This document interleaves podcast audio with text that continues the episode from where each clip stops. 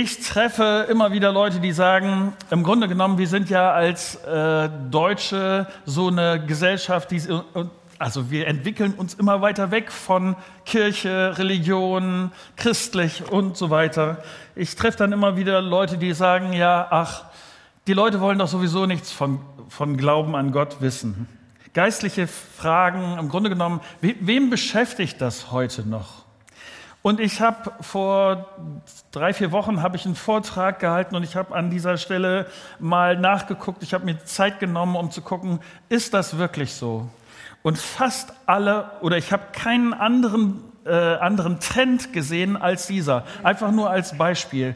Äh, diese Frau hat, ähm, hat Untersuchungen gemacht. Sie heißt Yasmin El Munar, sie ist Leiterin des Religionsmonitors, eine, eine größere Sache, die immer wieder untersucht, wie entwickeln wir uns als Gesellschaft, gerade in Bezug auf Religion. Und das, was sie feststellt, als, als so Strich drunter, wie ist es jetzt wirklich? Dann sagt sie dieses, Religion verschwindet nicht, Religion wird aber nicht mehr unbedingt mit Kirche verbunden. Das ist etwas, was ich gut nachvollziehen kann, weil ich glaube oder weil ich erlebe, dass, dass die Fragen, die uns als Menschen interessieren, die, Sehn, die tiefsten Sehnsüchte, die wir als Menschen haben und wo wir, wo wir antworten wollen und wo wir auch nach Gott fragen, weil diese Fragen immer die gleichen sind. Und die sind bis heute diese, diese Fragen, ja, wie ist das denn? Leute suchen nach Antworten. Und der Text, mit dem wir uns heute beschäftigen, und wir haben ein Stück dieses, diesen Ausschnitt aus dem Film gesehen, ähm, er gibt an dieser Stelle eine ganz interessante Antwort. Eine, eine Aussage in den Versen, die wir gleich lesen werden, ist immer wieder, komm und sieh. Willst du es wissen? Äh, beschäftigen dich diese Fragen? Komm und sieh. Wir haben eben nur einen Film gesehen. Ich, ich sage das immer wieder, das ist nicht das, sagen wir, das Original. Deshalb gucken wir jetzt in das Original. Johannes Evangelium Kapitel 1 ab Vers 35. Ich will das vorlesen. Am nächsten Tag stand Johannes wieder am gleichen Ort. Es geht um Johannes den Täufer. Zwei seiner Jünger waren bei ihm. Da ging Jesus vorüber. Johannes blickte ihn an und sagte, Seht, dieser ist das Opferlamm Gottes. Als die beiden Jünger das hörten, folgten sie Jesus. Jesus wandte sich um und sah, dass sie ihm folgten. Was sucht ihr? fragt er. Rabbi, erwiderten sie. Wo wohnst du? Rabbi bedeutet Meister. Jesus antwortete, kommt mit, dann werdet ihr es sehen. Da gingen die beiden mit ihm. Es war etwa vier Uhr nachmittags.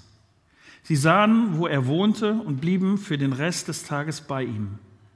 Einer der beiden Männer, die Jesus gefolgt waren, weil sie, ihm, äh, weil sie gehört hatten, dass, was Johannes über ihn gesagt hatte, war Andreas, der Bruder von Simon Petrus. Ähm, ein Moment, es geht noch weiter. Andreas sah, Vers 41, Andreas sah kurz darauf seinen Bruder Simon. Wir haben den Messias gefunden, berichtet er ihm. Messias ist das hebräische Wort für Christus.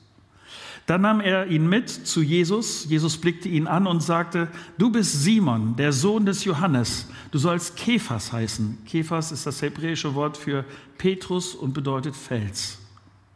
Als Jesus am nächsten Tag nach Galiläa aufbrechen wollte, begegnete ihm Philippus. Folge mir nach, sagte Jesus zu ihm. Philippus stammte aus Bethsaida, der Stadt, aus der auch Andreas und Petrus kamen. Philippus sah Nathanael und sagte zu ihm, wir haben den gefunden, über den Mose im Gesetz geschrieben hat und der auch bei den Propheten angekündigt ist. Er ist es ist Jesus, der Sohn Josefs. Er kommt aus Nazareth.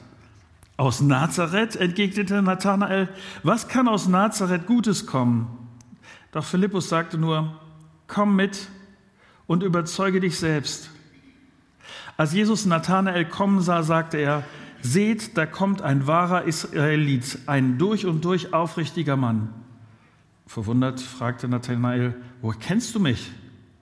Jesus antwortete, schon bevor Philippus dich rief, habe ich dich gesehen und ich sah dich, als du unter dem Feigenbaum warst. Da rief Nathanael, Rabbi, du bist der Sohn Gottes, du bist der König von Israel. Jesus entgegnete, weil ich dir gesagt habe, dass ich dich unter dem Feigenbaum sah, glaubst du, aber du wirst noch viel Größeres erleben. Und er fuhr fort, ich versichere euch, ihr werdet erleben, dass der Himmel offen steht und die Engel Gottes von dem Menschensohn hinauf und zu ihm heruntersteigen. Vier Dinge, die mich bei diesem Text beschäftigen haben und die mir wichtig sind. Das erste ist, komm und sieh. Und ich glaube, das hat was zu tun mit tiefer Denken. Was ist die Situation hier? Hier sind zwei Männer und sie sind eigentlich Jünger von Johannes dem Täufer. Aber Johannes der Täufer ist einer, der, der auf Jesus zeigt. Und er sagt von Jesus, das, nicht ich, sondern er ist der, auf den wir gewartet haben. Und für diese beiden Jünger ist deshalb klar, okay, dann folgen wir Jesus. Sie laufen Jesus hinterher.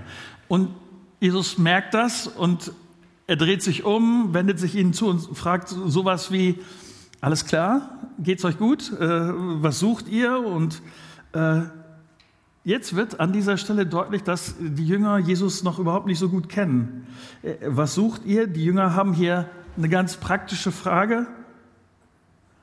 Und sie sagen, Jesus, wo wohnst du? Jesus, wo, wo, das ist eine ganz praktische Frage, wo ist deine Matratze? Wo ist dein Haus? Also, wo, wo bist du untergebracht? Sie haben keine Ahnung, wie das bei Jesus abläuft. Sie kennen Jesus nicht wirklich. Und Jesus antwortet sehr interessant und äh, er sagt hier im Grunde genommen, und ich verkürze das ein bisschen, kommt und seht. Kommt und seht. Kommt und lernt mich kennen. Kommt und seht, wie ich lebe. Seht, was ich sage und was ich tue. Kurz darauf später kommt nochmal dieser Ausdruck. Vers 45. Philippus trifft Nathanael und sagt ihm, ich habe den kennengelernt, der der versprochene Retter ist. Nathanael ist erstmal skeptisch. Wir haben das eben auch in dem Film gesehen. Er versteht dieses, als, als Philippus ihm erzählt, dass Jesus aus Nazareth kommt, sagt er, Hallo, Nazareth, wer, wer kann schon aus Nazareth kommen und irgendwas von Bedeutung sein? Er versteht das überhaupt nicht. Und die beste Antwort, die Philippus jetzt hier einfällt, ist, komm und sieh. Was mir an dieser Stelle deutlich geworden ist, ich treffe Leute, die Einwände haben, sowas wie, du glaubst an Gott? Kann ein wirklich liebender Gott solche Dinge auf dieser Welt zulassen? Wie intolerant ist denn das, wenn, wenn die Bibel behauptet, wenn christlicher Glaube behauptet, dass es nur einen einzigen Weg zu Gott gibt? Das kann doch nicht wirklich, so intolerant könnt ihr doch nicht sein. Oder äh, kann das wirklich sein, dass ihr glaubt, dass Gott zornig ist, weil ich meinen, weil du deinen Weg ohne ihn gehst? Sowas glaubst du wirklich? Und weißt du, was für mich komm und sieh an solchen, solchen Stellen bedeutet? Das bedeutet, schau und lern Jesus kennen. Schau dir an, wer dieser Jesus ist. Denk nach, wer dieser Jesus, wie, wie, wie er wirklich ist. Überlege, prüfe, komm und sieh. Und es, ist, es gibt, was ich wahrnehme, gibt es bestimmt noch ein paar andere Strömungen, wenn es um diese beiden Fragen geht oder um diese Fragen geht, wer ist Jesus. Die eine Strömung sagt, ach, es ist doch eigentlich überhaupt nicht so wichtig, wer Jesus so genau gewesen ist.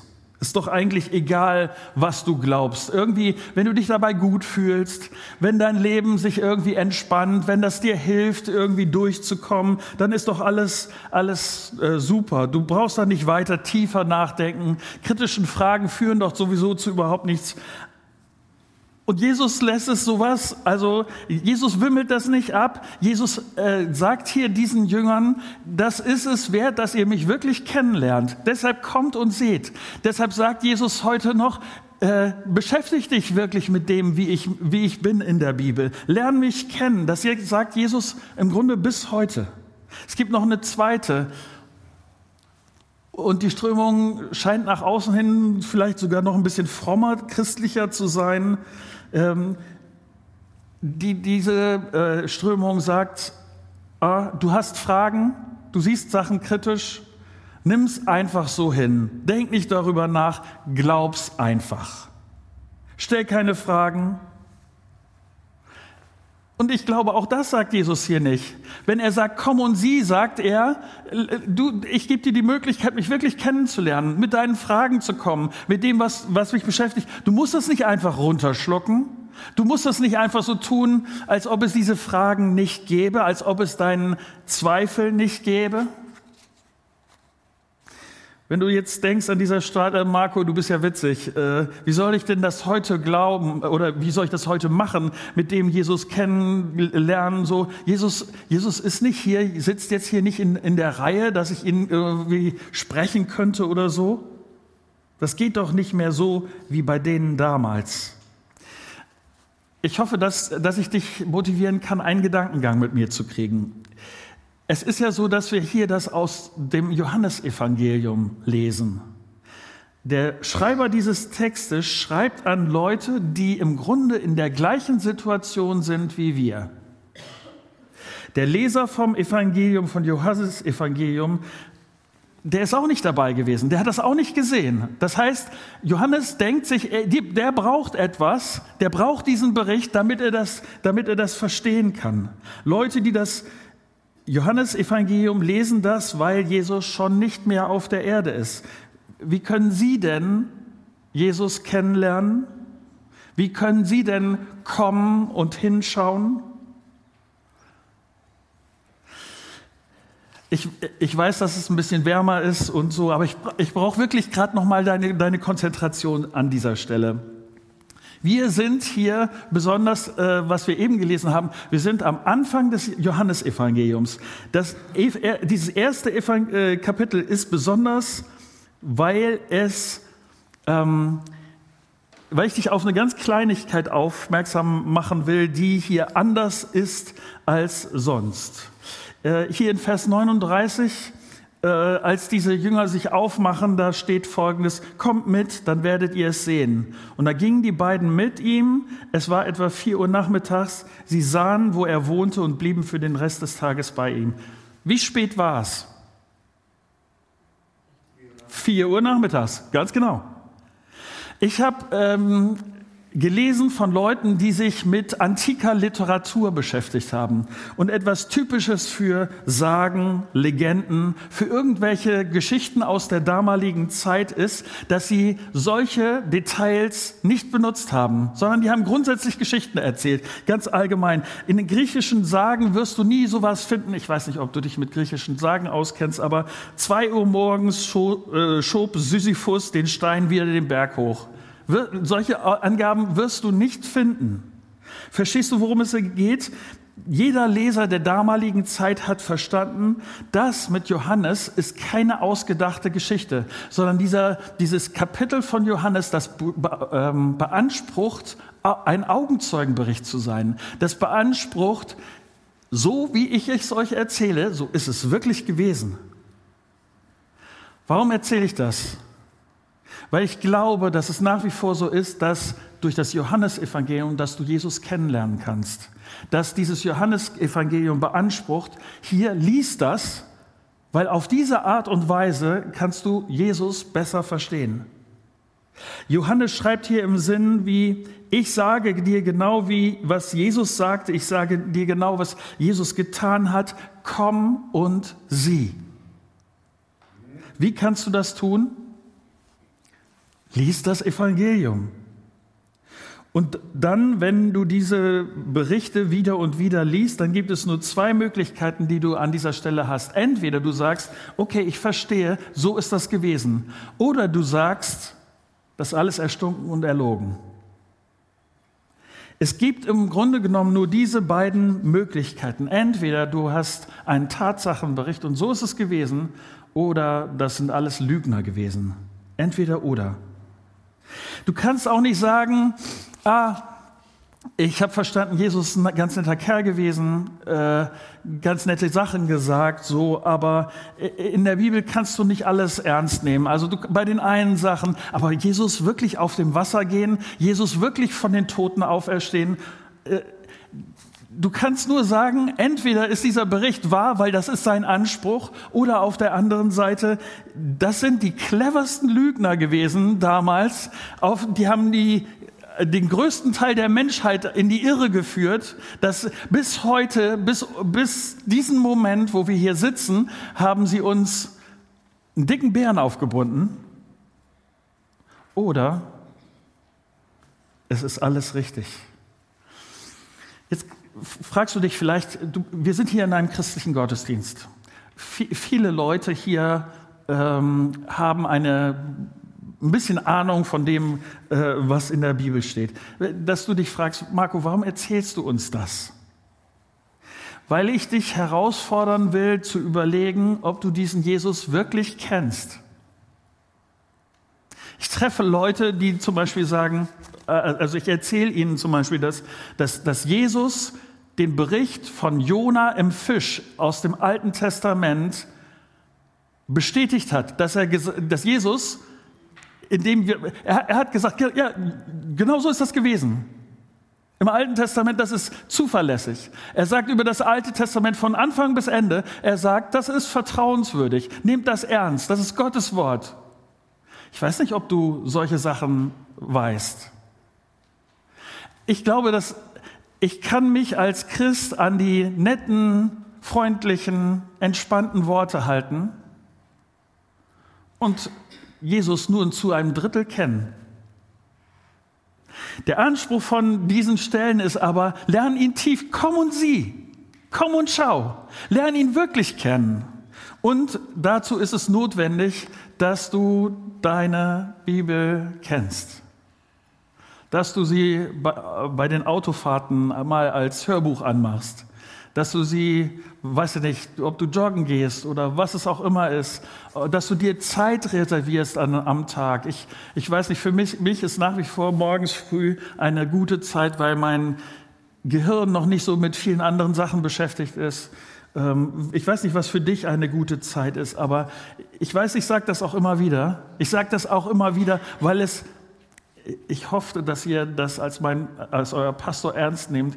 Es ist eine Not, auch für mich als euer Pastor in der Christusgemeinde, zu sehen, die meisten Leute von uns würden sagen, es ist wichtig, ihre Bibel zu kennen. Viele, ich hoffe, ich trete dir nicht zu sehr auf die Füße, aber viele von Christusgemeindeleuten kennen ihre Bibel nicht gut. Okay, das zweite. Komm und sieh und äh, ihm folgen, habe ich das genannt. Jesus sagt hier, komm, weil er möchte, dass die Leute ihn kennenlernen und Jesus sagt, komm und sieh, weil er möchte, dass, dass sie ihm folgen. Folgen bedeutet, das tun, auf ihn schauen und das nachahmen, das wie er machen.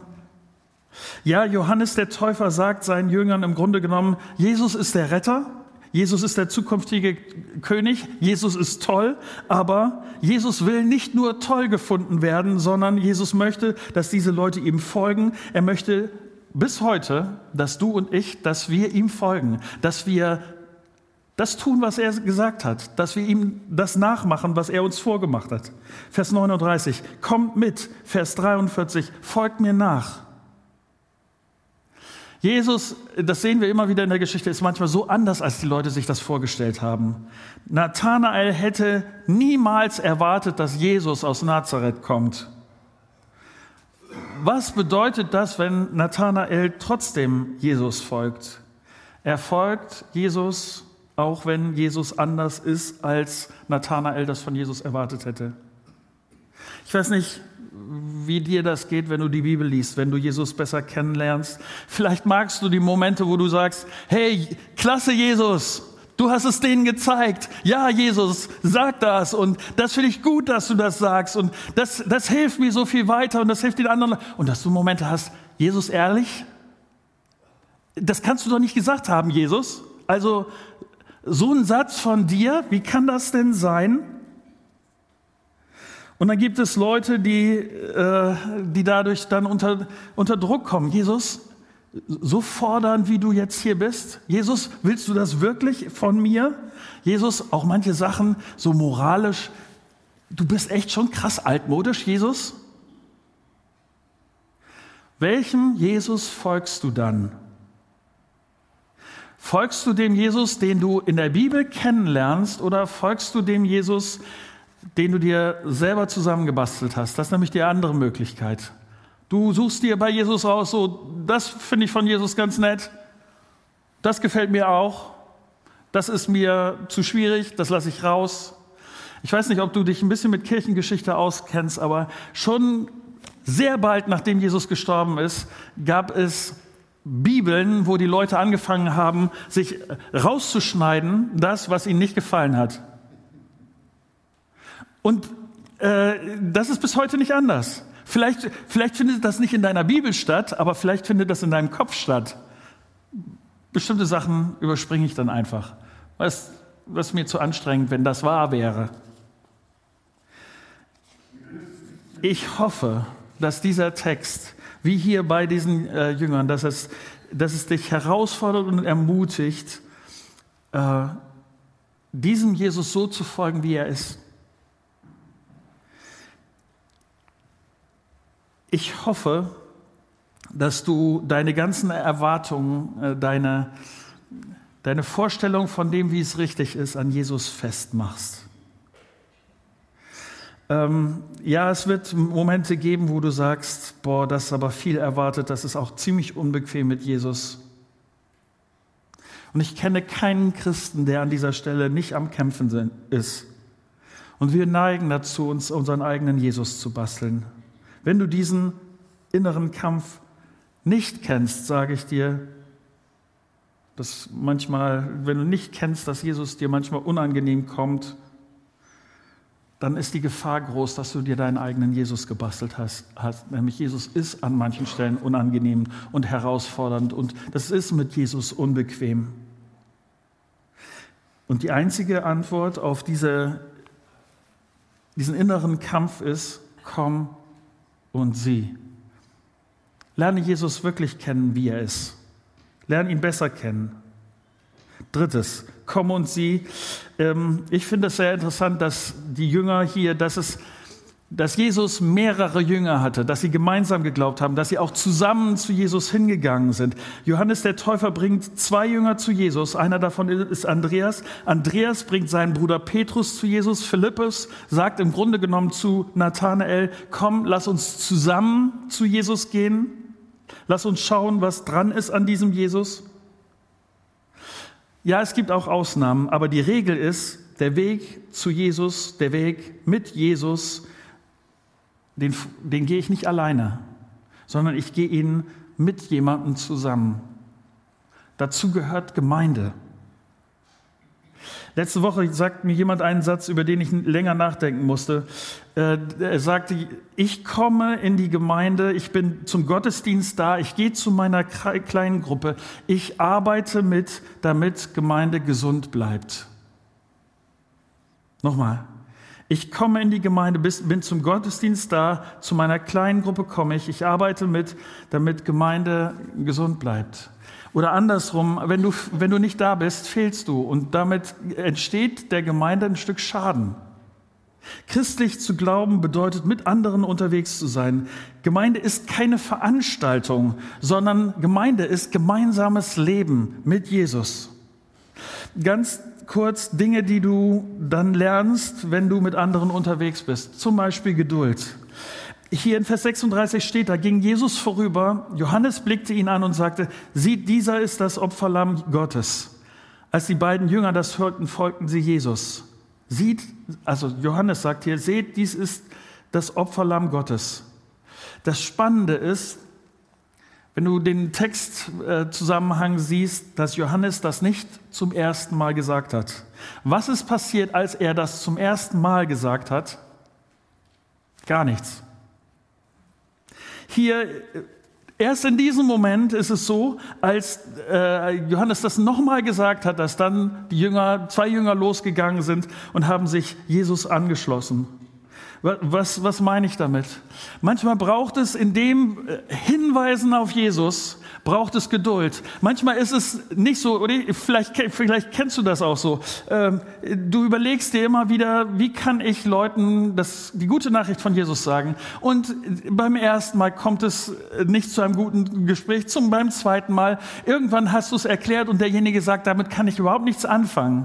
Dann braucht es wieder eine ganze Zeit. Es braucht Geduld, bis es dann zu diesem Moment kommt, dass jemand sagt, okay, ich glaube, das ist ein Punkt, über den ich noch mal ein bisschen mehr nachdenken muss. Ich habe, äh, danke, dass du so geduldig bist mit mir und da dran geblieben bist. Ich, ich, ähm, ich habe äh, vor einer Zeit, das war hier, glaube ich, eines der Mitgliederaufnahmen, dass jemand gesagt hat, da hat mich jemand so lange genervt, bis ich mich endlich damit auseinandergesetzt habe er hat das sehr freundlich äh, gesagt. Also das Nerven scheint irgendwie positiv gewesen zu sein. Und ich, ich glaube, das gehört dazu. Ähm, das Zweite ist, dass es dazu Mut braucht. Nathanael in diesem Text stellt eine gute Frage. Und Philippus hätte jetzt denken können, oh nein, also äh, wie, wie, wie kann das sein, dass Jesus aus Nazareth kommt, ist im, äh, Prinzip eine gute Frage. Er, er kommt mit Argumenten und jetzt kann es sein, dass äh, Philippus hätte sagen können, okay, jetzt habe ich keine Antwort. Kennst du solche Momente, dass, dass Leute dich was zum Glauben fragen und du denkst, was antworte ich denn jetzt? Hallo, was ist jetzt eine gute Antwort darauf? Wie, wie kann ich irgendwie schlau reagieren? Und das Interessante ist, was, was, was sagt hier Philippus auf, diese, auf diesen Einwand? Komm und sieh. Und ich glaube, das ist der Kern der Geschichte.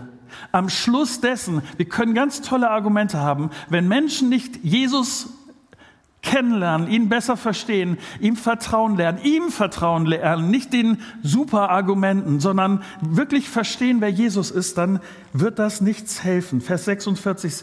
Doch Philippus sagte nur, Komm mit und überzeuge dich selbst. Lern Jesus kennen. Philippus ist zuversichtlich, dass all diese Fragen sich klären, wenn seine Leute Jesus kennenlernen. Worauf verlässt du dich? Manchmal ist es einfach der Punkt, dass wir Leuten sagen, lern diesen Jesus kennen. Wie kann ich dir helfen, diesen äh, Jesus besser verstehen zu lernen? Was braucht es dazu? Und dann da einzusteigen. Mein vierter und letzter Gedanke, noch ganz kurz. Ähm, sich wundern, dich wundern. Vers 47, da steht, als Jesus Nathanael kommen sah, sagte er, seht, da kommt ein wahrer Israelit, ein durch und durch aufrichtiger Mann. Ähm, was will ich sagen? Manchmal haben Leute von Christen so den Eindruck, die sehen nur das Schlechte in mir. Manchmal haben Leute den Eindruck, christlicher Glaube bedeutet, in mir ist gar nichts Gutes und was auch immer. Jesus sieht hier einen Aspekt bei Nathanael und sagt, du bist ein aufrichtiger Kerl.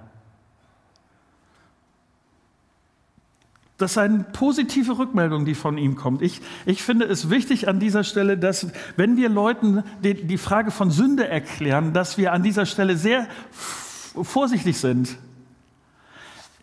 Also ich glaube, was, was nicht hilft, ist, wenn ich Leute einfach nach Strich und Faden fertig mache und dann ihnen sage, jetzt brauchst du die Rettung durch Jesus.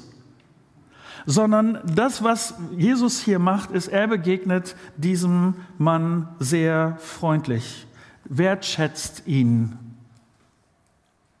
und nimmt ihn dann mit und sagt, komm und sieh.